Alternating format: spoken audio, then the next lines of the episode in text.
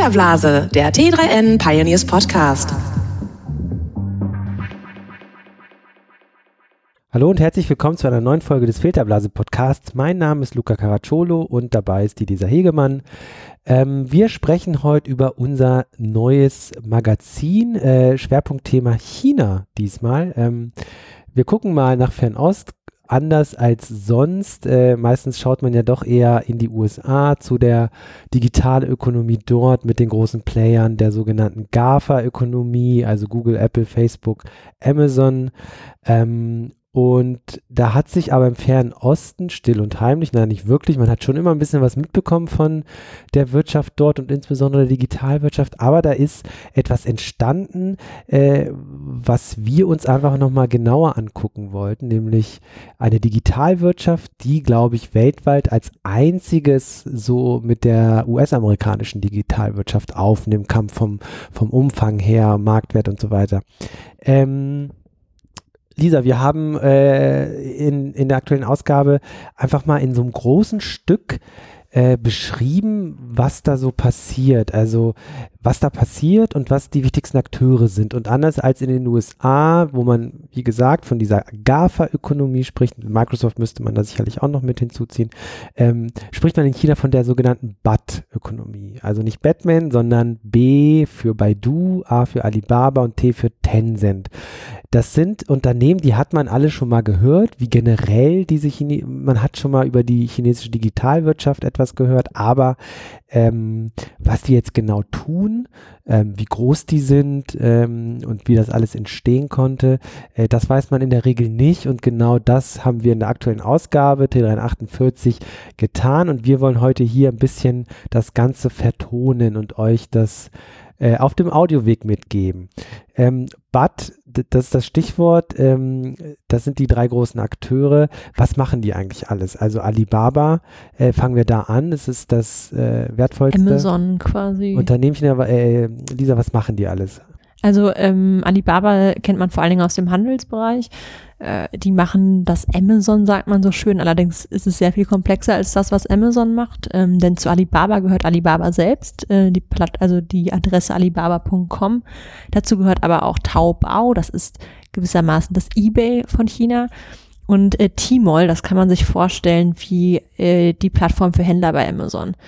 Also es ist ein bisschen mehr noch ähm, darauf. Und äh, Alibaba konzentriert äh, einen Großteil des Marktes auf sich. Mhm. Ähm, in, es gibt natürlich auch andere Vertriebsmöglichkeiten, aber wenn du irgendein Produkt verkaufen willst, dann machst du das da, ob das als Privatkonsument äh, an einen Privatkonsumenten ist. Also wenn ich mein Fahrrad loswerden will, dann mache ich das über Taobao. Ähm, wenn ich als Händler nach China will, dann mache ich das über Tmall. Ähm, also große Marken wie Hugo Boss zum Beispiel sind meines Wissens nach dort vertreten. Ähm, und äh, dann, genau, und das sind so die, die zentralen Punkte eigentlich. Mhm.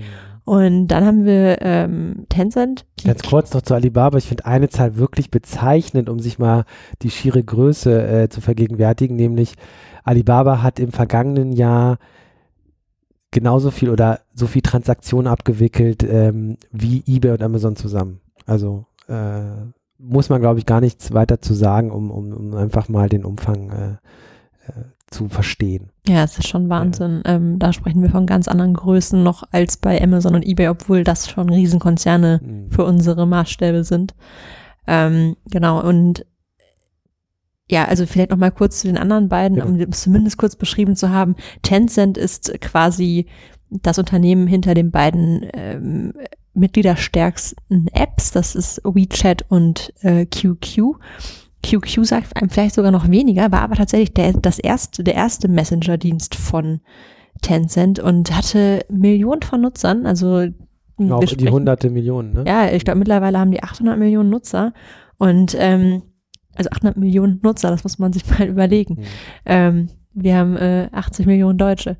Ähm, und äh, die die haben trotzdem, obwohl die diesen sehr erfolgreichen Messenger hatten, haben sie sich überlegt, sie möchten noch einen Messenger bauen, der noch mehr kann. Und das ist WeChat. Und das ist äh, mehr als nur eine App eigentlich, weil das ist nicht nur ein Messenger-Dienst. Ich kann da auch kaufen, ich kann da Dinge ähm, buchen, ich kann Taxi buchen, ich kann Flüge buchen, ähm, ich kann einfach nur irgendwem ähm, Ja. meine Stromrechnung bezahlen, äh, Handwerker Beispiel. bestellen. Also auch Dinge, auf die würde man so jetzt erstmal nicht kommen, dass man die mit einer App, mit so einer Alleskönner-App machen könnte. Ja, das sind so diese klassischen lokalen Dienstleistungen, wo man früher noch die gelbe Seiten äh, hinzu, irgendwie gesucht hat. Heute in Deutschland Google, teilweise immer noch macht. Ja, genau. Äh, sind immer noch sehr erfolgreich in Deutschland, aber das kann man dort auch alles über WeChat machen. Da kommen wir, glaube ich, gleich nochmal zu. Um das zu vervollständigen, gibt es noch den dritten im Bunde. Das ist Baidu und Baidu ist quasi das Google, sagt man so ganz, äh, ganz platt gesagt, aber die, auch die machen viel mehr als nur das. Ähm,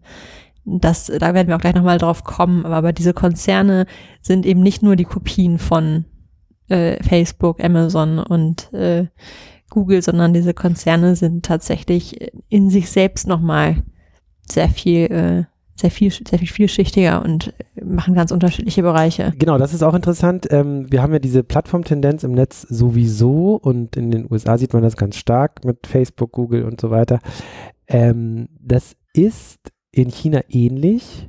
Das Interessante an China ist aber, dass diese Player, diese Akteure, die wir jetzt gerade genannt haben, ähm, sich überhaupt keinen Kopf darüber machen, äh, dass was jetzt das dedizierte äh, oder wer, was der dedizierte Unternehmensbereich ist, wie Facebook beispielsweise, So- Social Media, Social Networking oder Google Suche und das Wissen im Netz organisieren oder ähm, Microsoft und, und ähm, die, also die führen eigentlich alle eher in China das, die Amazon-Strategie durch. Ja, also ähm, als Buchhändler angefangen und wenn man sich Amazon heute anguckt, äh, würde man eigentlich nie mehr auf die Idee kommen, dass die mal als Buchhändler angefangen haben. Sie sind Marktführer im Bereich Cloud-Infrastruktur. Sie sind das größte Kaufhaus, äh, Online-Kaufhaus der Welt. Zumindest im Westen. Im Alibaba Westen ist tatsächlich. Richtig. Ähm, und äh, versuchen immer wieder neue, neue Bereiche zu erschließen, ähm, sei es mal auch mit, mit Hardware, Smartphone, das ist jetzt nicht geglückt, aber ähm, gerade dafür ist Amazon bekannt und diese Strategie des, ich weiß gar nicht, wie man das bezeichnen soll, aber das einfach nicht glauben, dass das etwas einem nicht liegt oder so etwas, ja, also das ist ja auch dieser, dieser ähm, von Amazon ähm, oftmals gesagte Spruch, äh, it's always day one, also denkt immer, als ob Tag 1 wäre in eu eurem Unternehmen, denkt nicht immer, das ist aber nicht unser Business, das machen wir nicht. Das hat sicherlich auch seine Bewandtnis, keine Frage, man soll nicht immer alles wollen, ähm, aber wenn man eine, so eine Größe erreicht wie solche Plattformen, äh, dann hat man natürlich nochmal ganz andere Möglichkeiten und ich glaube, ein Beispiel, um das mal zu verdeutlichen, war glaube ich Baidu, die mittlerweile ja auch so, sowas wie machen wie Essen ausliefern oder ähm, generell Einkäufe nach Hause bringen. Also nicht nur Essen, sondern äh, auch andere Dinge. Und die unterstützen ähm, zum Beispiel auch ähm, Fahrdienste, ne? Also ähm, es gab so einen Kampf zwischen Yuba China und Didi, äh, ich hoffe, ich spreche das jetzt ein bisschen richtig aus, zumindest Chujing. Mhm. Ähm, und da haben sich die äh, äh, Alibaba und Tencent hinter die Chujing, also die, sagen wir, chinesische Variante von Yuba gestellt. Ähm, und ähm, ähm, und Yuba hat äh, Unterstützung von Baidu bekommen. Also auch das ist ja ein ganz anderer Bereich, als was die normalerweise machen. Und äh, da merkt man schon, dass die ein bisschen out of the box denken. Für mich ist übrigens WeChat eigentlich das Beispiel dafür. Ähm, WeChat könnte man jetzt sagen, irgendwie, ja, Facebook Messenger haben wir ja auch. Aber an WeChat hängt ja so viel mehr dran. Da hat sich ja wirklich jemand überlegt, was für Features kann ich da noch einbauen? Mhm. Ganz unab unabhängig davon, ob ich mich als soziales Netzwerk, als E-Commerce-Plattform oder als, ähm, keine Ahnung, Instagram verstehe. Und das äh, finde ich sehr, Mhm. sehr spannend, wie die das weiterentwickelt Ja, haben. total. Also ich meine, ähm, das ist ja im Grunde genommen die digitale Lebensalter der Chin äh, Lebensader der Chinesen im Alltag, ja. Also äh, die machen so viel, also sie zahlen natürlich auch ganz viel, also Transaktionen, ganz viel über WeChat, aber sie organisieren auch ihren Alltag. Und ähm, das sind so Dinge, die, die, die, da schauen die Facebooks äh, dieser Welt natürlich genau hin und ähm, versuchen das natürlich ein Stück weit nachzuahmen. Also Facebook im Speziellen im Messenger, die wollen den ja auch öffnen. Das läuft jetzt schon seit, ich weiß nicht, wann sie das erste Mal angekündigt haben. Ich meine, es sind zwei Jahre. Und ähm, aber so viel passiert da noch nicht. Ja, also ich kann da immer noch nicht wirklich äh, Transaktionen drüber ablaufen lassen. Es gibt zwar sozusagen die Messen, der, der Facebook Messenger als Chat-Plattform, aber ich persönlich nutze da keine äh, Chatbots. Ich weiß nicht, wie es bei dir ist, aber ähm, so richtig viel äh, passiert da noch nicht, vom jetzt zumindest was was so den Alltag der Leute angeht und betrifft. Ähm, und WeChat ist da halt schon viel viel weiter, ja. Also die ähm, die machen es einfach. Also die machen einfach, ach, wenn wir so ein mobiles Ding haben, dann könnte man ja darüber auch das und das machen. Einen Stromanbieter auswählen und bezahlen oder den Handwerker bestellen oder äh, Taxi rufen und so weiter. Oder auch, ist, ja, oder auch diese, ähm, die haben auch eine Bezahl-App quasi integriert in den, also die haben gar nicht diese Trennung zwischen, ah, das ist ein Fintech, das ist ja. ein Messaging-Dienst, die haben auch eine Bezahl-App. Also du kannst mit WeChat Wallet, ähm, kannst du auch ganz normal bezahlen und mhm. dann, also sogar, sogar analog. Ich glaube, mein Lieblingsbeispiel aus dem, äh, ähm, aus unserem Schwerpunkt ist dieser, diese Szene, die unsere Autorin ähm, beschreibt, ähm, wo, nicht, äh, wo ein chinesischer Straßenstand ist und neben dem Straßenstand hängt ein QR-Code und den scannen die einfach ab und dann, wenn, wenn, wenn das dann pinkt auf dem Handy, dann wurde bezahlt. Mhm. Und wenn ich überlege, wie sehr wir in Deutschland noch am Bargeld hängen, das ist schon sehr beeindruckend, wie weit die einfach in der Entwicklung sind, finde mhm. ich. Ja. Ähm, und dabei ist es so, ich habe ja gerade schon Facebook und den Messenger angesprochen, ähm, dass China ja einst als die größte Kopiermaschine der Welt galt. Ja. Und ähm, und in der Tat ist es ja schon so, dass sie natürlich Konzepte, Ideen, Technologien ein Stück weit auch kopiert haben ähm, aus den USA und anderswo, aber dass sie sozusagen nicht stehen bleiben, sondern etwas kopieren, es sozusagen verändern und besser machen und dadurch sozusagen ihre Entwicklung ähm, so vollführt haben, wie wir sie heute sehen.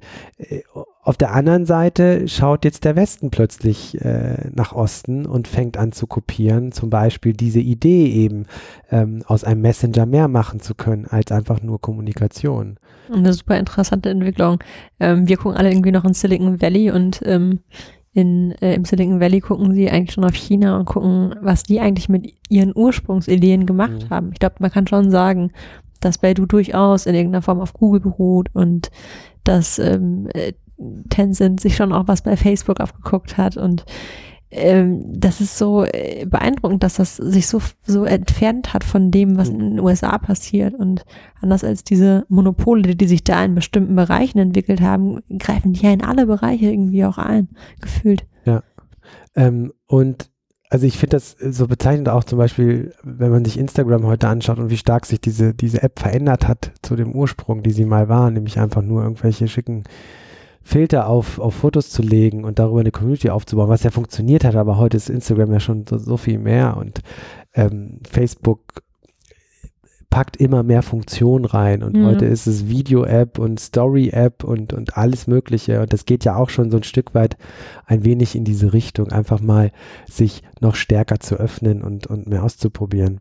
Mhm. Ähm, aber wie, wie konnte das denn überhaupt so weit kommen in China? Das ist ja die Frage, die man sich jetzt stellen könnte und man könnte äh, weitergehen und, und, und, und sich ähm, die Frage stellen, warum sind denn die großen Konzerne aus den USA beispielsweise nicht in China? Gut, ähm, ich glaube, das ist dann das, was wir auch noch wir aus dem Westen mitbekommen. Es gibt einfach Internetzensur. Ähm, darunter Facebook und Instagram zum Beispiel haben es ja versucht in China und sind dann beide einfach an der Zensur gescheitert, will ich gar nicht sagen. Die haben sich schon bewusst entschieden, ja. aus dem Land wieder rauszugehen, weil sie das eben nicht wollten, dass ihre Nutzer keine Bilder von Protesten teilen dürfen. Das war bei Instagram der Fall. Ähm, ich weiß gar nicht mehr, warum Facebook. Ich glaube, da war es auch tatsächlich ein Protest, äh, der das ausgelöst hat. Ähm, und klar, also die haben sich entschieden, nein, wir möchten einfach nicht in einem Land sein, das das uns zensiert. Auch Google hat ja gesagt, ich möchte meine Suchergebnisse nicht zensieren. Und das muss man sich jetzt vorstellen. Man stelle sich vor, Deutschland, in Deutschland gäbe es Google, Facebook und ähm, Amazon nicht, dann ich, da, da würden andere Startups ganz andere Chancen bekommen. Und am Ende ist es ja genau das, dass es, dass es auch nicht möglich war, auf andere Seiten zuzugreifen durch, wie das in China so schön heißt, die Great Firewall. Mhm. Ähm, und dadurch hat sich so ein Ökosystem entwickelt, das ich, ich glaube tatsächlich, es wäre nicht möglich gewesen, wenn Facebook und Google und ähm, auch eBay und Amazon dieselben Möglichkeiten gehabt hätten. Ich glaube, da wäre China, äh, da hätten sie, da wäre es ähnlich wie bei uns, die würden den Markt dominieren und dann gibt es ein paar kleine lokale Player, die bei uns vielleicht besser funktionieren als in anderen Ländern. Ja. Ich weiß nicht, Und- wie du das siehst. Ja, nee, sehe ich, sehe ich ganz ähnlich, denn ähm, ähm, ja, also durch diesen Protektionismus, den, den der Staat da, da fährt, ähm, konnte das sozusagen dieser Wallet Garden gedeihen, ja, der so ohne weiteres vermutlich nicht en entstanden wäre. Und ähm, das ist so ein Ding, ja, ähm, es ist immer so ein bisschen zweischneidig über China zu sprechen. Ne? Auf der einen Seite äh, weiß man ja auch, dass, dass es nach wie vor politisch äußerst problematisch ist mit China. Also aus, aus unserer Perspektive äh, oder der westlichen Perspektive ist China halt eine Diktatur und äh, da passieren auch viele Dinge, die man absolut nicht befürwortet. Also allein schon äh, das Beispiel, dass das, ähm, was so Pressefreiheit äh, generell oder Internetzensur, du hast es schon angesprochen, angeht. Also ich habe ich hab fürs Editorial mal nachgeguckt und im WordPress Freedom Index von Reporter ohne Grenzen landet China auf dem 176. Platz von 180 gelisteten Ländern vor Syrien, Turkmenistan, Eritrea und Nordkorea. Das sind sicherlich Länder, in denen man auf keinen Fall leben möchte. Oder dem es, äh, man sich, es sind jetzt nicht unbedingt Wunschländer, sagen wir es mal so, ähm, weil die Bedingungen da einfach äußerst äh, schwierig und problematisch sind. Und ähm, das muss man sich halt auch immer wieder klar machen, wenn man über China spricht. Ähm, Ich finde das auch schwer voneinander zu trennen irgendwie. Also äh, man hat dann diese riesige Internetkultur, die dann natürlich auch funktioniert und äh, die Leute nutzen diese ganzen Dienste, ähm, aber ja auch irgendwie ein bisschen aus Alternativlosigkeit. Ja, und, und es ist natürlich noch extremer als in den USA. Ja, also weil, weil das, was heißt denn auf der anderen Seite, dass so eine App wie WeChat im Grunde alles aufsaugt?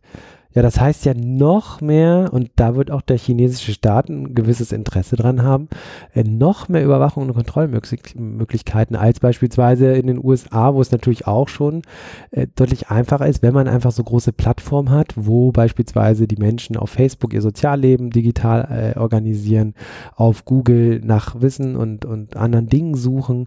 Ähm, aber das sind immerhin zwei getrennte Plattformen. Ja? In China ist es dann eine, weil Ja. äh, die Leute das meiste einfach über WeChat äh, abs äh, erledigen. Ja, und ich, da finde ich auch wieder interessant, da äh, haben wir uns auch während der Produktion ab und an drüber, unter, äh, drüber unterhalten, ähm, dass man sagt, dass der Chinese sich sowieso schon zensiert, weil der einfach weiß, dass er im Netz überwacht wird und anders als wir, die jetzt glauben, eine Facebook-Nachricht ist privat, ähm, macht das, machen das die Chinesen teilweise auch schon nicht, dass sie da alles drüber teilen. Fand ich einen sehr interessanten Aspekt in der ganzen Mhm. Recherche, weil ich bei Facebook immer noch denke, ja, ist ja, kann ich ja schreiben, was ich will, aber wenn man mal ehrlich ist, bei den ganzen Hacks, die es derzeit gibt, Mhm. ähm, sollte man da vielleicht auch aufpassen, was man genau schreibt. Ja. Wobei das habe ich mittlerweile auch abgelegt, muss ich sagen. Also ich, ich fahre ja auf Facebook die äh, Strategie, als da würde ich auch nur das schreiben, was ich meinem Friseur erzählen würde. Im Messenger? Im Messenger, da mache ich gar nicht so viel drüber tatsächlich. Ich rede echt viel, viel mit Freunden über den Messenger und Ja. ähm, da Ich weiß gar nicht, ob der Messenger schon End-zu-End-Verschlüsselung hat.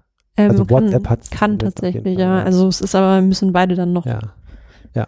Aber wie dem auch sei, also man hat ja, in, wir sprechen schon von unterschiedlichen Apps. Also das, was ich immer so als Nachteil hier bei uns sehe, ich habe, ähm, was weiß ich, mit 40 Leuten muss ich über sieben Messenger sprechen, weil der eine ist auf Telegram, der andere nutzt nur Messenger, der andere tatsächlich sogar noch welche Google Hangouts und ähm, wobei ich glaube, das jetzt abgeschaltet wurde. Naja, WhatsApp und wie sie alle heißen. Aber so doof ist das auf der anderen Seite dann auch nicht. Ich meine, gut, Messenger, WhatsApp gehören eh zu Facebook, aber dann gibt es den Google, den Messenger von Google und es gibt dann kleinere Sachen wie Telegram oder, oder Threema. Signal und so weiter, Threema. Ähm, naja, und in China läuft halt alles über WeChat. Ne? Ja. Das ist natürlich äußerst einfach für die staatlichen Institutionen, das entsprechend abzugreifen. Apropos Staat, ähm, oder wolltest du noch was? Mhm. ich, ich, was ich noch äh, sagen wollte, wäre einfach, dass ähm, der Staat natürlich auch ein hohes Interesse daran hat, die Ökonomie äh, zu modernisieren. Denn in China ist es einfach so, dass sie zum Teil der industrielle Bereich sehr stark veraltet ist und ähm, dass da die Digitalökonomie natürlich eine super Chance ist, für dieses riesige Land ähm, so ein bisschen aufzuschließen, ein bisschen ist gut, aber aufzuschließen und international wettbewerbsfähig zu sein. Deswegen unterstützen sie diese äh, Entwicklung oder die Entwicklung der Ökonomie halt auch stark und äh, das geht ja über diese Unternehmen hinaus, sie investieren auch viel in, in über solche Akteure wie, wie Alibaba und Co. in, in Zukunftstechnologien. Ne? Und das ist äh, ganz äh, interessant, denke ich nochmal. Ja, zumal ja auch zum Beispiel Virtual, Virtual Reality ähm, dein äh, Kernthema auch Ja. viel weiter ist als bei uns. Also viel mehr, oder was heißt weiter, aber es wird viel stärker genutzt. Ja. Bei uns das irgendwie immer noch ein Ja. Nischenphänomen. Also da Ähm, gehört das, ich will nicht sagen Alltag, aber VR-Arcades, also Spielhallen, äh, gibt es da in jeder größeren Mall. Ja? Also da gehen die Leute dann hin und, und zocken äh, irgendwie in, in, in VR eine Runde oder sowas. Ja? Also das ist da schon äh, gang und gäbe, schwer einzuschätzen, aber viel, viel ver verbreiteter als, ähm, als hier. Und aber generell auch der Umgang mit digitalen Technologien und Diensten. Ne? Also da ist nicht so sehr dieses ja, diese Berührungsängste, die man Ja. vielleicht hier kennt, sind da, die machen das einfach, ne? Und ähm, das, was wir vielleicht bei unserer jungen Zielgruppe sehen, ähm, ähm, ist, ist da schon sozusagen nativ bei den auch älteren, erwachsenen Menschen. Ne? Die sind auch so ein bisschen technologieverrückt. Also das ist, ähm, und das, führt dann alles eben genau dazu, dass es diese größeren Akteure gibt, aber die diese Dienste, die von den Akteuren kommt, auch genutzt werden. Und zwar sehr, sehr krass und sehr, sehr stark. Sowas wie Livestreaming zum Beispiel, was wir im Laufe der, der Recherche auch festgestellt haben, ist ein Riesending dort. Da gibt's halt dann so sowas, wie wir hier vielleicht kennen als YouTube-Stars, also, also Menschen, Personen, die einfach äh, so von sich aus irgendwann angefangen haben, sehr früh sich mit YouTube zu beschäftigen, irgendwelche Videos aufzunehmen, das immer professioneller waren und heute einen gewi- gewissen Bekanntheitsgrad erreicht haben, so in dieser Webvideoszene, ist, ist da auch ganz stark so im Bereich äh, Livestreaming. Ne? Da gibt es dann entsprechende Apps und da gibt es richtige Stars schon, die einfach eigentlich nicht prominent sind, aber durch ihre ihre Live-Aufnahmen zu einer gewissen Prominenz äh, oder eine gewisse Prominenz erreicht Mhm. Haben. Also was ich übrigens noch ähm, interessant fand, ich habe mich mit einem Gründer unterhalten, den Maximilian Waldmann von äh, Konichi, das ist eine Hotel-App aus Deutschland. Und der hat erzählt, dass in China, also wir legen ja immer noch das Handy weg. Ne? Also es ist extrem unhöflich, das Handy beim Essen auf dem Tisch zu lassen. Ich sag, das ist in China überhaupt kein Ding. Das wird auch nebenbei dann noch verwendet beim Essen. Das ist gar nicht diese, diese Hürden, die wir immer noch, noch sehen. Die sind gar nicht mehr vorhanden dort. Und äh, das äh, daran merkt man schon, wie viel tiefer das im Alltag verankert ist als bei uns. Ich könnte ich mir auch vorstellen. Also hier tatsächlich gilt es immer noch als großer, großes Tabu und ich selbst finde es komisch, wenn ich beim Essen mit jemandem spreche, der die ganze Zeit aufs Handy starrt, mir aber zuhört und wirklich mit dem ich ein Gespräch führe, aber ich habe das Gefühl, okay, der macht eigentlich gerade was anderes. Ähm, und äh, ohne selbst jetzt in China gewesen zu sein, kann ich mir das, diese Szene, die du beschreibst, sehr gut vorstellen. Das ist Mhm. einfach ein, eine andere Haltung dieser Technologie gegenüber als bei uns. Ja, also bei uns ist ja ich will nicht immer mit dieser Leier anfangen, aber man muss schon so ein bisschen äh, das aufgreifen, so dieses Verständnis in Deutschland von Hochkultur, ja, und das ist ja alles, ne, der, dieser ganze Digitalkram und, und Spiele sowieso auch ganz schlimm und ähm, ähm, ja, aber das spielt da schon ein Stück weit mit rein, dass wenn man zu sechst nun hier diniert, dass das Smartphone dann äh, irgendwie auf jeden Fall weggestellt wird und es unhöflich ist und so weiter. Das hat ja sehr alltäglich kulturelle Komponenten und das finde ich, äh, das finde ich ganz spannend. Ja. Ähm, Lisa, aber du hast äh, einen Aspekt wollten wir noch äh, besprechen und zwar ähm, was denn so deutsche Unternehmen ähm, auf dem chinesischen Markt versuchen. Du hast äh, da selber ein Stück drüber geschrieben und dich mit ein paar Startups unterhalten. Ähm, vielleicht kannst du da mal ein bisschen schildern, was für Probleme die haben ähm, oder Chancen sie sehen, ähm, Mhm. woran arbeiten die. Ähm, äh, interessant, äh, ich habe mich jetzt auf Startups kon konzentriert, die nicht direkt E-Commerce machen. Also ähm, Unternehmen, die man vielleicht nicht sofort, äh, die mit jetzt nicht bei Timon oder Alibaba ähm, anfangen ähm, zu ähm, ja, äh, dort Produkte zu verkaufen, sondern ich habe mich damit beschäftigt, wie Unternehmen, die gar nicht in diesem, unbedingt in, die- direkt in diesem Bereich sind, ähm, dort Geschäfte machen und habe unter anderem mit den Gründerinnen von Kitchen Stories gesprochen. Das ist eine Rezepte-App. Ähm, da ist, äh, äh, das ist ganz interessant. Die haben gar nicht, haben da gar keine Werbung gemacht. Die haben am Anfang einfach ihre App in zwölf Sprachen übersetzt und haben irgendwann festgestellt, dass sie einfach relativ viele Nutzer in China haben und äh, dort gibt es nicht so diese Kultur des Kochens, also es gibt da unterschiedliche Küchen. Es gibt ähm, eine Küche, in der man kocht und eine Küche ähm, zum Zeigen, so, so wenn ich es richtig verstanden habe. Und ähm, die kochen das gar nicht unbedingt nach, aber die gucken sich das so im Newsfeed an, so wie wir uns vielleicht, keine Ahnung, ähm, die, die, äh, diese Food Snippets von Ja, ja. BuzzFeed angucken. Ja, ja. Facebook Ähm, auch. Hm. Und die haben jetzt inzwischen sehr viele Nutzer da und machen auch ganz konkret gezielt ähm, mal Aktionen zum chinesischen Neujahr. Ähm, ich fand es äußerst interessant, dass sie gesagt haben, es gibt schon ein paar Unterschiede. Äh, zum Beispiel essen die Chinesen grundsätzlich etwas knochiger. Also die stört das nicht so sehr, wenn die, ähm, wenn da ein paar mehr, also paar mehr Knochen im Gericht sind. Ähm, aber grundsätzlich funktioniert das, was auch im Westen funktioniert, äh, Burger und Pasta. Äh, also äh, so dieses, ähm, ja, ich, ich finde das irgendwie ganz charmant, dass man dann doch merkt, dass die Grund Unter- Unterschiede gar nicht gro äh, so groß sind. Ein anderes Unternehmen, das ich porträtiert habe, ist Adjust.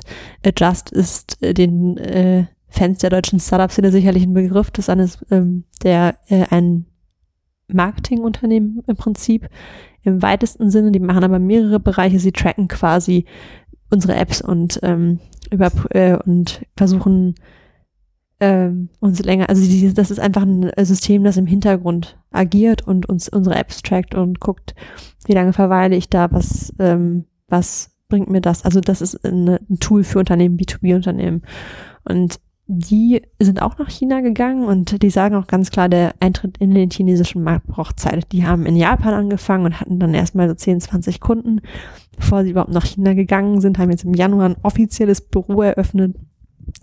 Und da merkt man schon, das ist, manchmal sind es ja auch dieselben Themen, die uns auch beschäftigen, nämlich wie lange, wie kriege ich dazu, dass man, dass der Nutzer in meiner App länger verweilt? Wie tracke ich das? Ähm, Und das ist, glaube ich, äh, immer wieder interessant, wenn es uni- universale Lösungen sind, weil das ist ja auch nichts, wovon jetzt WeChat oder was jetzt WeChat oder Alibaba oder Tencent in irgendeiner Form angreift, sondern einfach ein Bereich, das hilft ihnen einfach auch nochmal. Hm.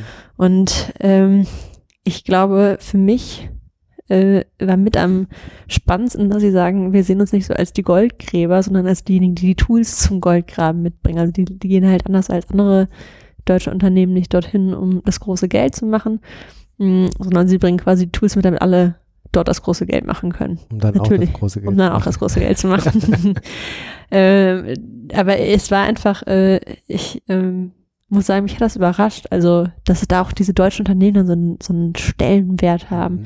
Man merkt schon, dass Made in Germany nicht nur, wenn da, wenn das auf E-Commerce-Produkten steht, ganz gut draufsteht. Ja. Und wir haben den skurrilen Fall ähm, auch drin von, ähm, und daran kann man das auch nochmal ablesen, wie wichtig den Chinesen dieses Made in Germany äh, Etikett ist, ähm, von äh, einem Händler, der, ähm, wie war das nochmal? Also über WeChat sozusagen Waren aus Deutschland, also muss man sich vorstellen, da geht jemand äh, in deutsche Drogerieketten oder Supermärkte und fotografiert da irgendwelche Produkte ähm, postet die in entsprechenden WeChat-Gruppen. Chinesen wiederum, die in diesen Gruppen sind und in China wohnen, äh, können dann sozusagen live sagen, ich will das haben. Und dann wird das entsprechende in dieser deutschen Drogerie gekauft und für teuer Geld nach China verschickt. Und das ist, glaube ich, immer noch günstiger als, ähm, keine Ahnung, als irgendwie anders an die Ware zu kommen, offensichtlich, weil es funktioniert. Völlig absurd, ja. ja. Das ist immer noch eine das ist ein sehr schönes Beispiel Ja. aus unserem Heft, das einfach zeigt, wie stark die Chinesen doch noch fokussiert sind auf den, ja, auf ausländische Waren und Märkte. Das ist tatsächlich schon wieder der E-Commerce-Bereich, aber ähm, äh, das, ich meine, man merkt das ja auch daran, die ganzen großen Ketten gehen jetzt auch nach China. DM und Rossmann sind jetzt da. Aldi, die wir überhaupt nicht als Online-Händler in irgendeiner Form wahrnehmen, obwohl sie in anderen Ländern ja durchaus weiter sind äh, ist eben auch inzwischen vor Ort und das daran merkt man schon, dass es nicht mehr nur die Privatpersonen sind.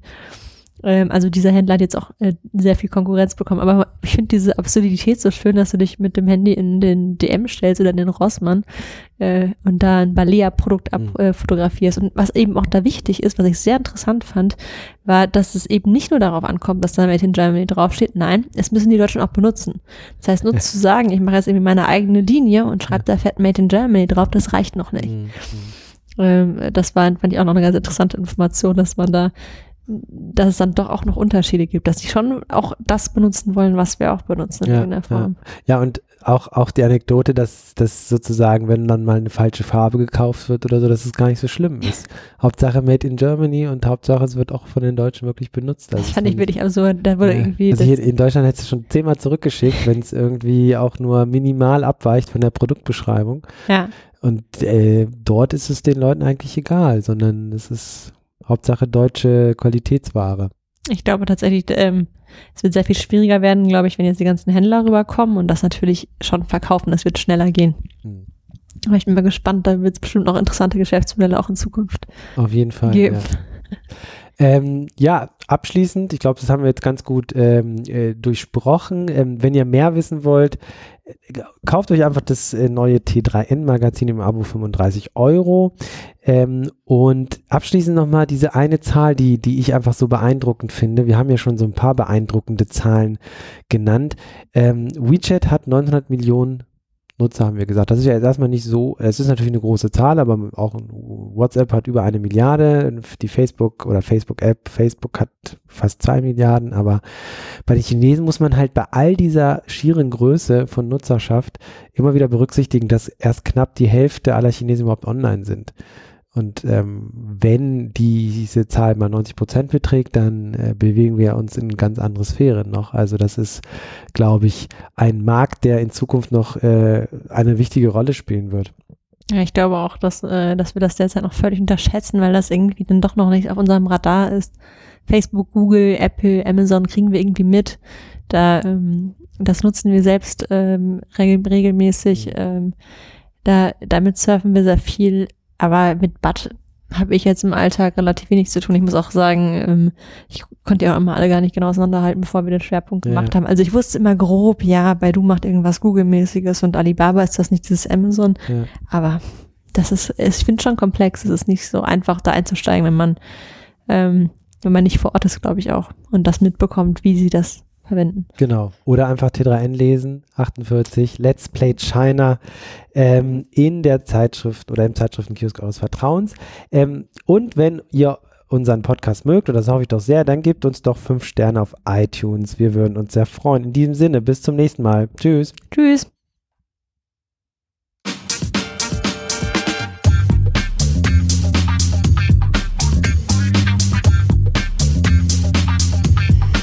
Filterblase, der T3N Pioneers Podcast.